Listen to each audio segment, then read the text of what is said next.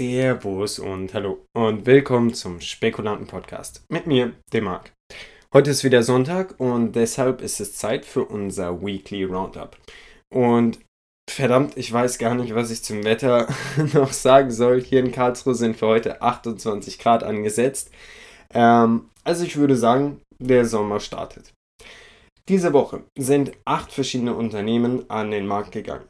Berichtet haben wir über keines dieser Unternehmen, aber es gibt drei meiner Meinung nach interessante Unternehmen, die an den Start gegangen sind, die ich euch trotzdem vorstellen möchte. Zwei Biotechs und ein normales Unternehmen. Die Biotechs heißen Valneva SE und Anebulo Pharmaceuticals Incorporated. Das normale Unternehmen ist die The Honest Company, von der ihr vielleicht auch schon mal gehört habt. Zuerst gehen wir am Mittwoch zur The Honest Company. Es handelt sich dabei um ein amerikanisches Konsumgüterunternehmen, das von, und jetzt kommt's, Jessica Alba gegründet wurde. Viele sprechen dabei auch von ihrem vierten Baby. Jetzt wird mir aber auch der Fokus auf Beauty klar. Ähm, oder beziehungsweise der allgemeine Fokus auf gesunde Produkte. Denn theoretisch ähm, sollen alle Produkte frei von schädlichen Toxinen und Zusatzstoffen sein und sehr, sehr viele Produkte sind auch auf veganer Basis. Denn die Idee ähm, zu der Firma kam ihr bei dem Mangel an naturbelassenen Babyprodukten bei ihren eigenen ersten drei Kindern. Der Ausgabepreis lag hier bei 16 Dollar und das erste Mal gehandelt wurde die Aktie bereits für 21 Dollar. Also es war ein durchaus gefragter Börsengang, der auch medial sehr gut aufbereitet wurde. Aus dem Handel gingen die Aktien dann am Freitag bei 19,4 Dollar.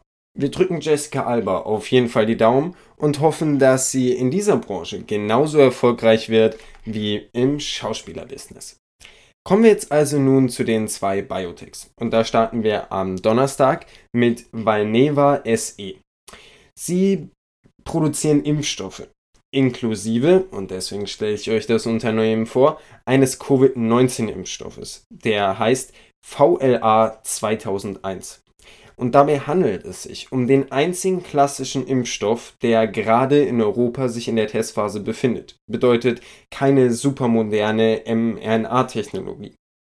Der Ausgabepreis lag hier bei 26,14 Dollar ganz komischer Ausgabepreis. Ich habe extra gecheckt, ob es ein direktes Listing war, aber nein. Der erste Handelspreis waren dann 28,38 Dollar. Und mittlerweile stehen die Aktien ungefähr bei 30 Dollar. Am Freitag hätten wir dann noch Anebulo Pharmaceuticals Incorporated. Und das ist auch ein ganz besonderes Biotech.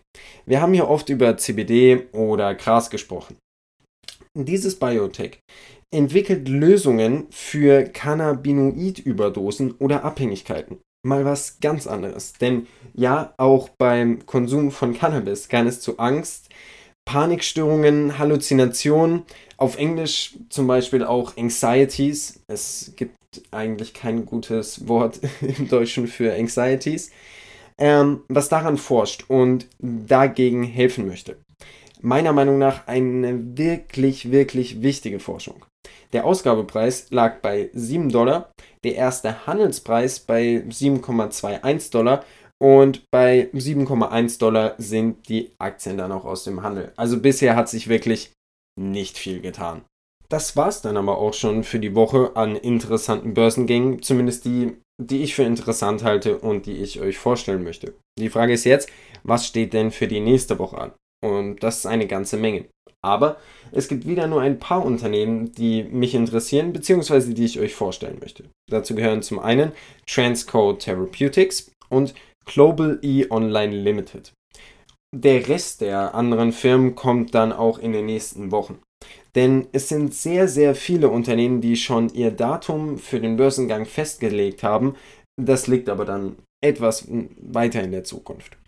Transcore Therapeutics, und darauf haben wir lang gewartet, ist ein RNA-Onkologie-Unternehmen. Warum lang gewartet?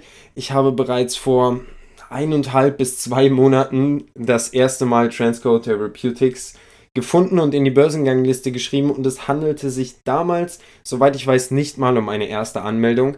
Ähm, das bedeutet, da gab es noch sehr, sehr viele Komplikationen oder Änderungen ähm, wie auch immer, im Angebotsumfang.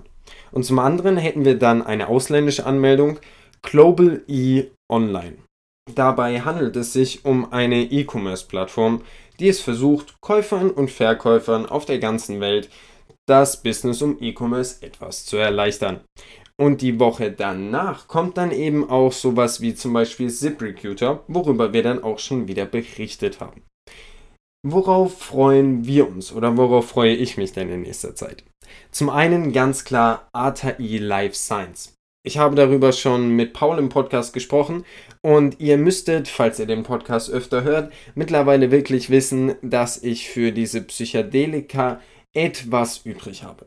Und ich hoffe, dass mit ATI Life Science gibt dem ganzen psychedelischen Aktienmarkt wieder etwas neuen Wind. Denn seit einem Jahr ist das Ganze etwas abgeflaut, wobei die Studien und die Ergebnisse, die die Unternehmen publizieren, eigentlich super toll aussehen. Und dann hätten wir natürlich auch noch Camposol, worüber wir auch im Podcast bereits gesprochen haben. Aber ich fand das Unternehmen letztlich doch wirklich viel spannender als gedacht. Ein Unternehmen für Avocados bzw. Früchte wäre dann doch mal definitiv eine Abwechslung für mein Depot bei den sonstigen Werten, die da so drinnen liegen. Das soll es für heute aber auch schon wieder gewesen sein. Ihr merkt, zurzeit kommen nicht ganz so spannende Unternehmen an den Markt, beziehungsweise Zumindest nicht die, die uns richtig, richtig faszinieren. Aber wie gesagt, wir erhalten die Augen zum Beispiel nach Werten wie ATI Life Science offen. Und damit verabschiede ich mich für heute, bedanke mich fürs Zuhören, wünsche euch allen einen wunderschönen Sonntag, genießt das Wetter und ich hoffe, wir hören uns bald wieder.